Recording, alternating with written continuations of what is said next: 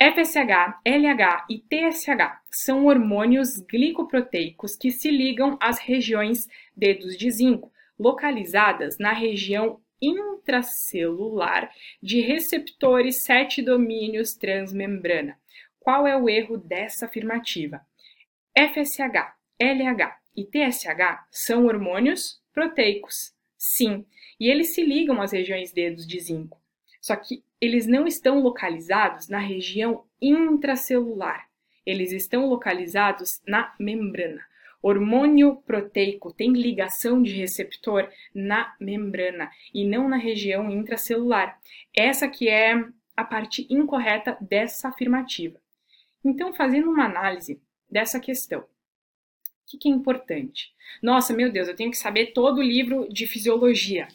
Até é bem importante isso, mas aqui, o que, que fica? Quais os conceitos mais importantes, então, que a gente tira dessa análise de questão? Que o hormônio proteico geralmente circula livre, a não ser algumas exceções, como o GH, T4, T3. Então, eles precisam de proteínas acessórias para circular, mas em geral, hormônio proteico circula livre. Hormônio lipídico, para circular, precisa de proteínas carregadoras, como os glicocorticoides, que eles deram um exemplo aqui, que eles andam junto com a CPG. Hormônios proteicos tipo GH, prolactina, eles se ligam a receptores de superfície. Hormônios lipídicos se ligam a receptores intracelulares. Essas são as principais diferenças. Claro, existem exceções de receptores, mas um conceito de cada vez.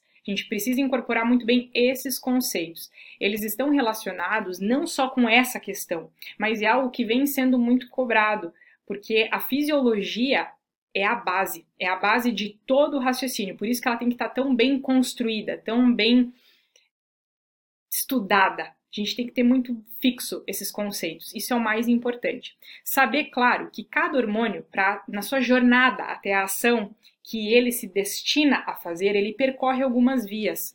Cada hormônio, além de ter o seu receptor específico, ele tem a sua via que ele percorre. No caso do GH e da prolactina, a via que nós estamos falando é a via JAK-STAT, e ela é regulada pela SOX, pelas proteínas SOX. Ela é inibida pelas proteínas SOX. Esse é um conceito importante. E por outro lado, uma outra via que tem importância gigantesca é a via P3K, relacionada com a insulina. Esses são os conceitos mais importantes dessa questão. Agora, vou conversar com vocês, finalizando o gabarito dessa questão, então, é a letra B. Então, sobre a fisiologia e os mecanismos de ação hormonal, o que, que a gente afirma? Que o GH e a prolactina, eles agem em receptores de membrana do tipo citosina e a sua via intracelular JAK-STAT, ela é inibida pelas proteínas SOX. Esse é o gabarito da questão.